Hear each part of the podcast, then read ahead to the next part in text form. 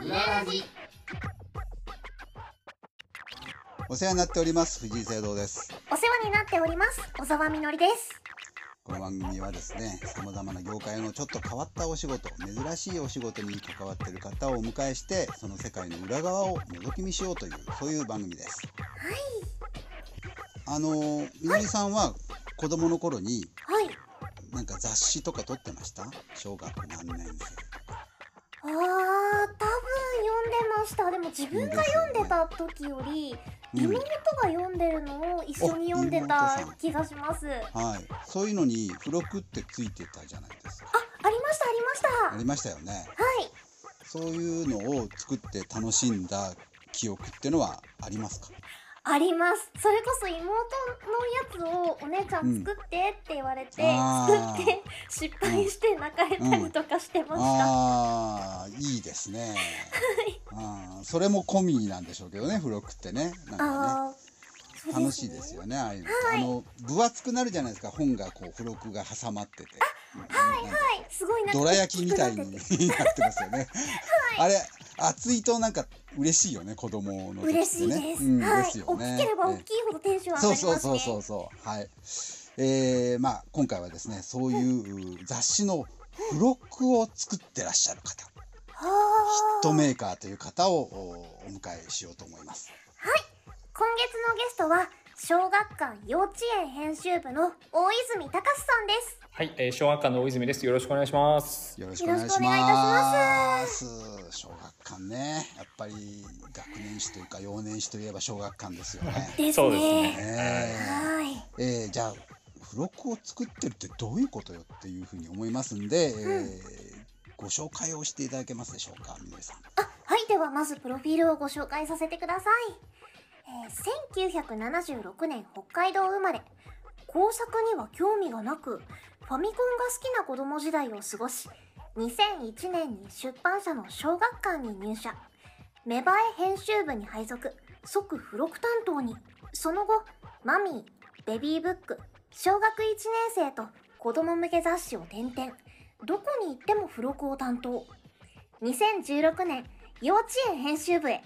現在も幼稚園編集部で付録を担当していますとのことですはい。えーこれ今ね、大泉さん、このプロフィールを見る限りでは、はいもう会社人生はほぼ付録人生のように見受けられるんですけど、はい、あの会社人生20年になるんですけど、付録人生20年です。すごいですね。もう彼女いない歴20年みたいな、なんかそんな感じになってでますすよね ね。。はい。ですよね。へえ。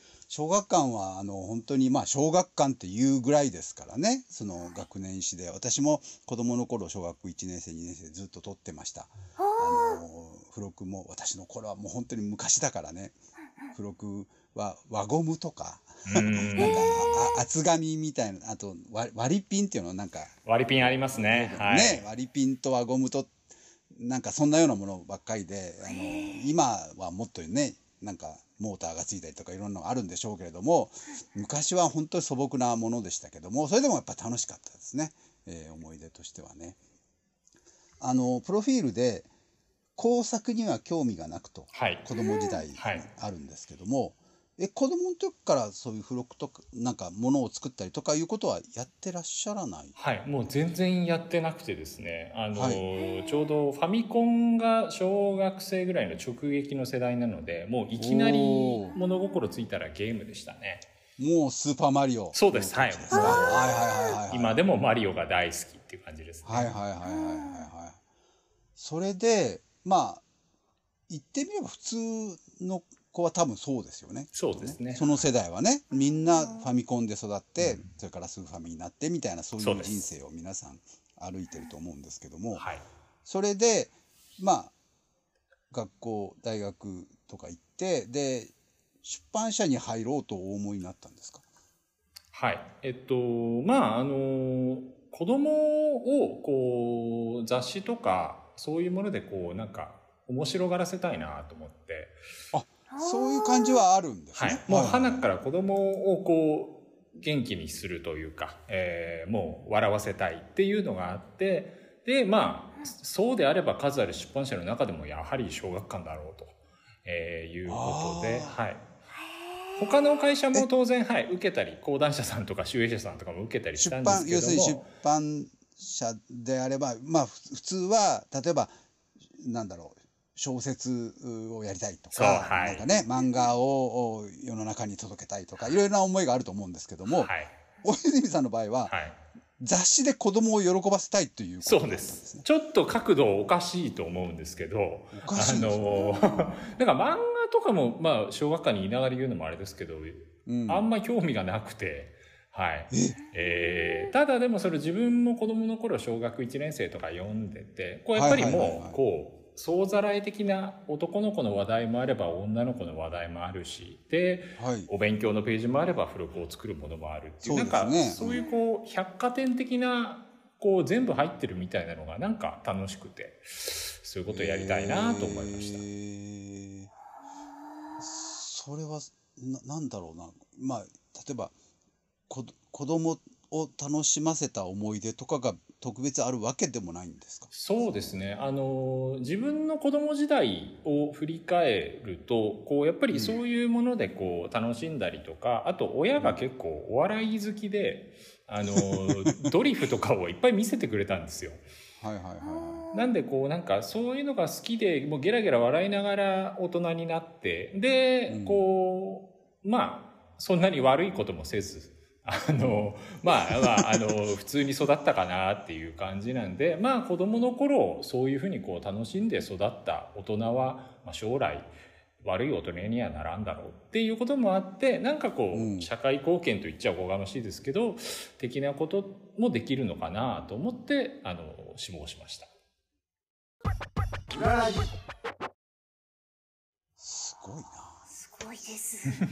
でもなんかそれだと学校の先生やればいいじゃないみたいなあそうそうそうこ選択肢としてありですよね。そうそう選択はい、うん。あのそういうこう質問を受けたこともあったんですけど、うん。なんかやっぱりこう、まあ、お笑いが好きだっていうこともあるのでこうその、うん。もうエンターテインメントの方向からやりたいのでそう考えるとなんか学校の先生だと笑わせてばっかりもいられないので そうですね。怒ちゃんと授業。そうそうそうそうです勉強教えなきゃいけない授業もしないといけないんでっていうのでまあちょうど編集者がいいなっていう感じでした。へえそうなんだそしたら入るってことはもういきなりその子供向け雑誌にいほぼ行くということですよね。はい、あの会社としてもそう思って取ってるわけですよね。そうですね、えっと、同期が私含め12名だったんですけどもあの、はい。子供の雑誌に行ったのは私一人で、はい。うん。なのでおそらくもうそれ要因として採用してもらったんだと思います。あのまあこんこんな言い方変ですけどもふ普通あんまり目指さないと。い。やおっしゃる通りだと思います。そんなそんなやついないと思います。ですよね、はい。やったーみたいなもんですね小学館としてはな。よかったよかったって。そんなおあつらい向きのやつが来るとは思ってなかったでしょうね。まさかこんなやつが来るとはと思って、へえそうなんだ。じゃあそれで入ってまあ私は勝手に思ってたのはね、はい。あのよく例えば漫画の編集者さんなんかでまあすごい有名になった方とかでも本当は漫画好きじゃなかったんだよとかいうお話って時々聞くじゃないですかね。よくよくありますよね。ねよくありますよね。はい。あの純文学をやりたかったんだけどっうんてでも結局漫画で大ヒットを出した方とかいらっしゃるんだけど、なんかそういう葛藤があんのかなとちょっと思ってたんですプロフィールをあ先に聞いた時葛藤ゼロです。はい、むしろこんなに叶えて入社のしこう志望部署を叶えてもらえちゃっていいのかなぐらいな感じでした。そうですよね。はい。へえ。まあでもとはいえこう付録をいきなり入社してすぐ「お前やれ」ってことになるとは思わなかったです。ああそうですよね。雑誌を作るっていう考えそうですですからね。はい。はいはいはいはい。そう付録ってあのずいぶん前ですけどその付録作家さんが別にいらっしゃる時代がなんか昔あったとか聞いててあーはい要するに私が子供の頃って本当にね月刊漫画がまだ残ってた頃なんですよ。週刊誌まあ小学館でいうと「サンデー」ですはいけども、そうですね。サンデーもあったんですけどもうん月刊誌もまだちょっと残っててそれでやたら各紙にやっぱりこう付録がね週刊誌にはつかないけど月刊漫画誌にはつくんですよね。へえつとあのやっぱりいっぱいあってで随分大人になってあああいうのは付録作家さんっていうのがいてそういうのを考えたり作ったりなんかするんだっていうのを、あの知って驚いたんですけども、そうではなく小学館の場合は編集者さんがそれをやるんですか？そうですね。あの、まあ、編集者が一編集部で一人必ず付録担当っていう担当者が現れるんで、あの、指名されるんですよ。で、その人の責任において、あの、毎月必ず1個付録を作りなさいということなので、まあ、だから社員が、そうですね、あの、付録作家さんを兼ね、兼ねているという状況なんですね。そういうことでしょうね。そうでしょうね。編集もなさるんでしょでも。はい、あのページも作ります。はい。ですよね。はい そうですよね。まあ、なので他の他の担他の編集者よりはページをちょっと軽くしてもらったりっていうのはあるんですけど、はいはいはいはい。でもこうやっぱり付録に関わる本誌の特集ページとかっていうのはやっぱりあの私がやった方が分かりがいいのでやったりするんで、はい、あの明日も山崎製パンさんのロケに行ってきます。山崎製パン。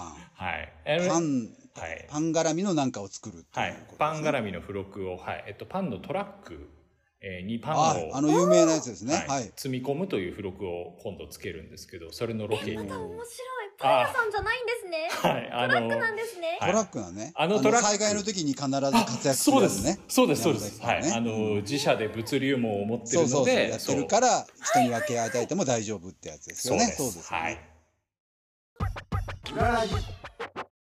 えー山崎パンのロケに行ったりとか、はい。あの20年間やっぱり付録付録人生って言ったらなんか変変ですけども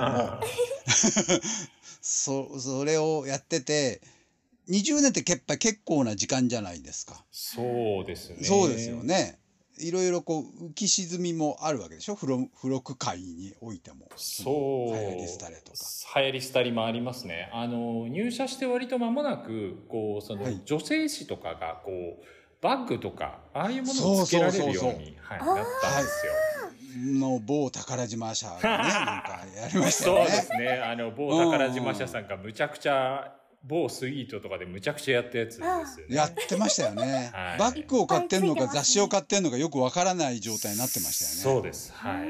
うんなので、まあ、うちの、その、キャンキャンとかっていう女性誌も、まあ、一時そっちの路線にこう行った、あはい、時期はあって、はいはいはい。子供の雑誌も、まあ、同じくで、ちょっとこう、要は、ぬいぐるみ的なものとか、こう、指人形みたいなものとかがまんまついてるっていう、はい、えー時期はあって、私もちょっとそっちに染まった時期もあったんですけど、まあはい今はまあやっぱり何週かして、やっぱり紙の組み立てが面白いなっていうところに戻ってきました。なるほど。あそうですよね。あれバッグ作るわけじゃないもんね。出来上がったものを買うだけの話いですからね。や、そうですね。はい。あの、そうこういう大きさでとか、こういう色でっていうのは指示するんですけど、うんあの、うんもうんう別にそれ決めて終わりなんで、もうショッピングしてるのと一緒ですからね。そうですよね。あはい、はい全然付これ録担当の甲斐がないと思います。そうですよね。子供雑誌の付録としては違うんじゃないかとこう、はいお思いになったわけですよね。思いそういうことですよねすごく思いました。最初は豪華なものつけられる嬉しいってなったんですけど。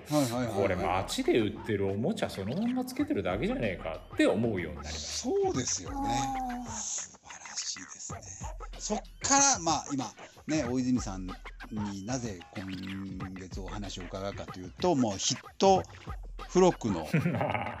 ねななんていうのヒット付録なんだろう付録のヒットメーカーか。はい。うんの方だからお呼びしたんで、はい。そっからやっぱり大泉さんのはい。付録のヒットメーカーとしての人生が始まるわけですよね。そうですね。はきっとそういうことですね。じゃあそっからはあ次回ということで、い。はい。ーわかりましたはい、えー続きをまたあー次回よろしくお願い。します。今回のゲストさんは小学館幼稚園編集部の大泉隆さんでしたこの続きはまた次回お楽しみに。